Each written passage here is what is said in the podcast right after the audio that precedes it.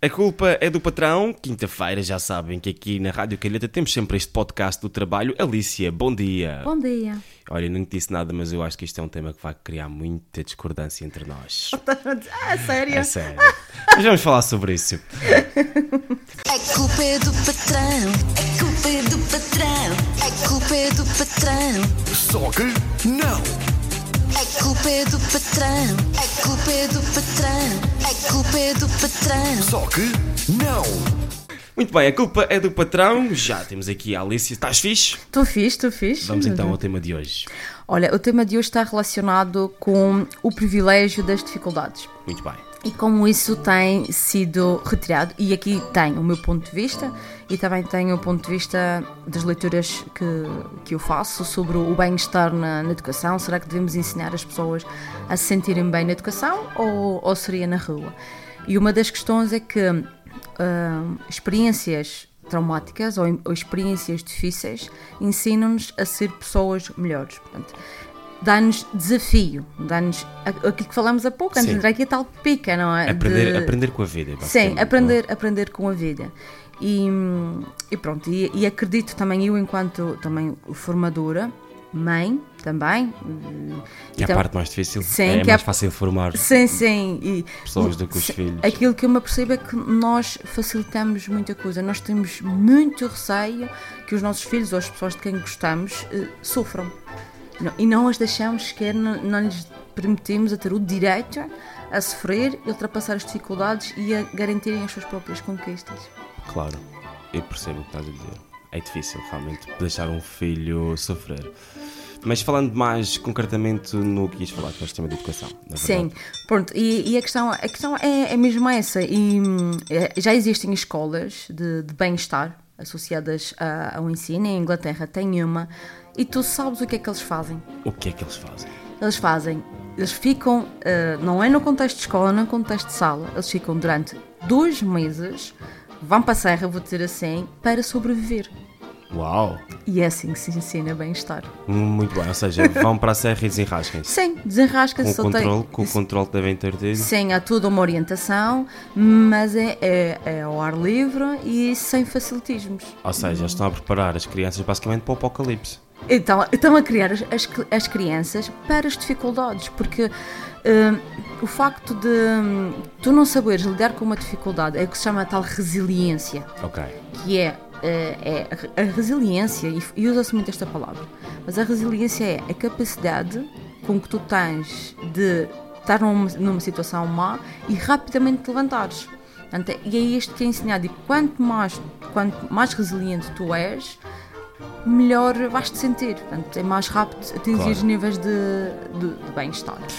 Muito bem. Eu acho que gosto, gosto muito deste tema, principalmente a, a parte que falámos no início, foi da, da parte dos filhos, não é? Eu Sim. acho que é, é difícil deixar um filho passar pelas coisas. Sim. Mas eu acho que eventualmente a vida trata de todos, não é? Porque na mesma maneira que os nossos pais trataram de nos proteger o máximo que puderam, não conseguiram nos proteger de todo. Sim, Portanto, e ainda estava- bem. Eu acho que o nosso papel enquanto pai e mãe é proteger ao máximo e vai haver sempre alguma coisa que vai nos fugir do controle. Vai acontecer sempre. Sim. É, é a lei da vida. Nenhum pai, nenhuma mãe consegue estar sempre em cima, não é? Principalmente depois de uma certa idade, os filhos vão e vão, vão à vida deles. Claro, claro. Agora, em, em relação ao, ao sistema de ensino, eu acho que temos, temos aqui um, um- um ponto que podemos falar que é muito interessante. é? Isto é um vídeo que eu vi há dias na, na internet que falava sobre o primeiro carro que existe e sobre o Tesla. Ah, ok, sim, sim. Também falava sobre as roupas, como é que eram fabricadas e como é que são fabricadas de hoje em dia. Ok. Ou seja, mostraram várias coisas de como é que eram e como é que são. E há uma coisa que não mudou. É que ainda ensinamos as crianças todas dentro de uma sala, com um quadro à frente. Exatamente. E o método de ensino Sim, é o mesmo. Agora, a minha questão é.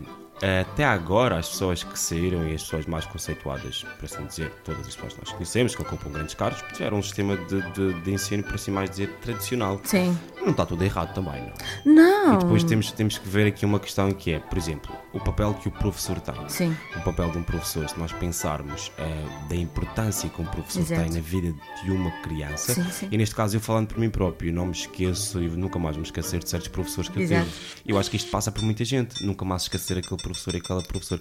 E a valorização que damos a esses professores uh, muitas vezes não é a valorização merecida. De tudo. Aliás, eu acho que o fenómeno que está acontecendo no nosso país É, agora, sim.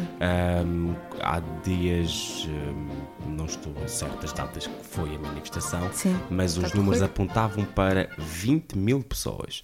Ou seja, 20 mil pessoas no nosso país a fazer uma manifestação, vamos ser sinceros, é muita É gente. muita gente, sim, sim. 90%. E de- quando eu vi, e quando eu olhei para muitas pessoas que estavam a falar, eu pensei, pá, só poderiam ser os professores. Exatamente, é. E só porque- poderiam ser mesmo os professores a conseguir fazer algo que para mim é histórico neste país, que é manifestar-se, tanta, tanta gente a se manifestar, Sim. porque são eles que ensinam. Sim, e sim. oxalá que os meus, neste caso a minha filha, eh, possa ter uma professora que diz, não, eu participei, num- participei numa manifestação há muitos anos atrás Sim. e nessa manifestação nós conseguimos estes direitos e estes direitos e estes direitos.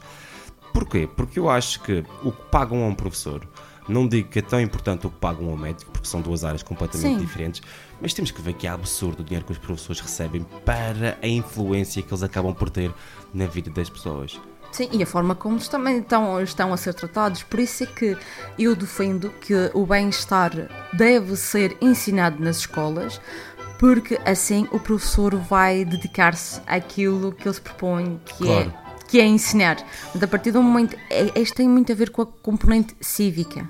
E eu não quero aqui responsabilizar só o ensino ou os pais. Isto é em comum, em, em conjunto, e aquilo que também diga a, a professora da Madalena, que tem que haver uma ligação entre a escola e hum, entre a escola e a família. Mas para mim é fundamental que se ensine o bem-estar na escola mas no sentido de perceber que é um privilégio nós passarmos por dificuldades e ultrapassarmos e, querer nos ultrapassar. E isso é que me está a assustar porque aquilo que eu vejo nos jovens, e não quero ser o, velho do restelo, é que eh, quase não há entusiasmo. Claro. Olha, ainda hoje eu vi, olha, já agora, ainda hoje eu ouvi que hum, eh, em Seattle, as, todas as escolas públicas, não concordo muito, mas vamos aqui à, questão, ao cerne da questão. Eles mandaram um baixo assinado para as empresas com grande responsabilidade na área das tecnologias, a dizer que eles estão a usar técnicas com que os alunos estão completamente viciados em usar as redes sociais, que prende efetivamente, e que lhes está a tirar o ânimo de viver, o ânimo de aprender e o, e o ânimo de, de socializar com, com os outros. E era mais no sentido de, de lhes pedir responsabilidade. Eu acho que todos nós somos, somos responsáveis eh, Claro. por isso. Bem, eu acho que as redes sociais é é outro tema. Exato, não é outro tema, mas, sim, no, mas no ambiente de trabalho, hum, esta questão ah, leva-nos até onde? Esta questão, esta questão leva-nos que qualquer, em qualquer empresa nós passamos por dificuldades, passamos por crises. E se vierem, e este, estas pessoas estão agora na escola, vai ser o nosso futuro no mercado de trabalho, se não souberem, se, se não quiserem ultrapassar os obstáculos, ser muito, muito mais difícil as empresas ganharem dinheiro, porque já vai haver sempre entrada e saída de gente que não aguenta esta pressão, vão Que já começa a acontecer. Que sim, que começa a, a acontecer. E por isso, volto a dizer, o bem-estar não é só lindo e maravilhoso cor-de-rosa, o bem-estar é, tem como objetivo criar pessoas mais fortes e que consigam ver coisas boas do dia a dia e consigam ultrapassar grandes obstáculos. É isso que o bem-estar. Olha, eu acho que acabamos da maneira perfeita. Deixa Portanto, assim. Bom dia, Alice. Bom dia. É culpa é do patrão, é culpa é do patrão, é culpa é do patrão, Só que não. é culpa é do patrão, é culpa é do patrão, é culpa é do patrão. Só que não.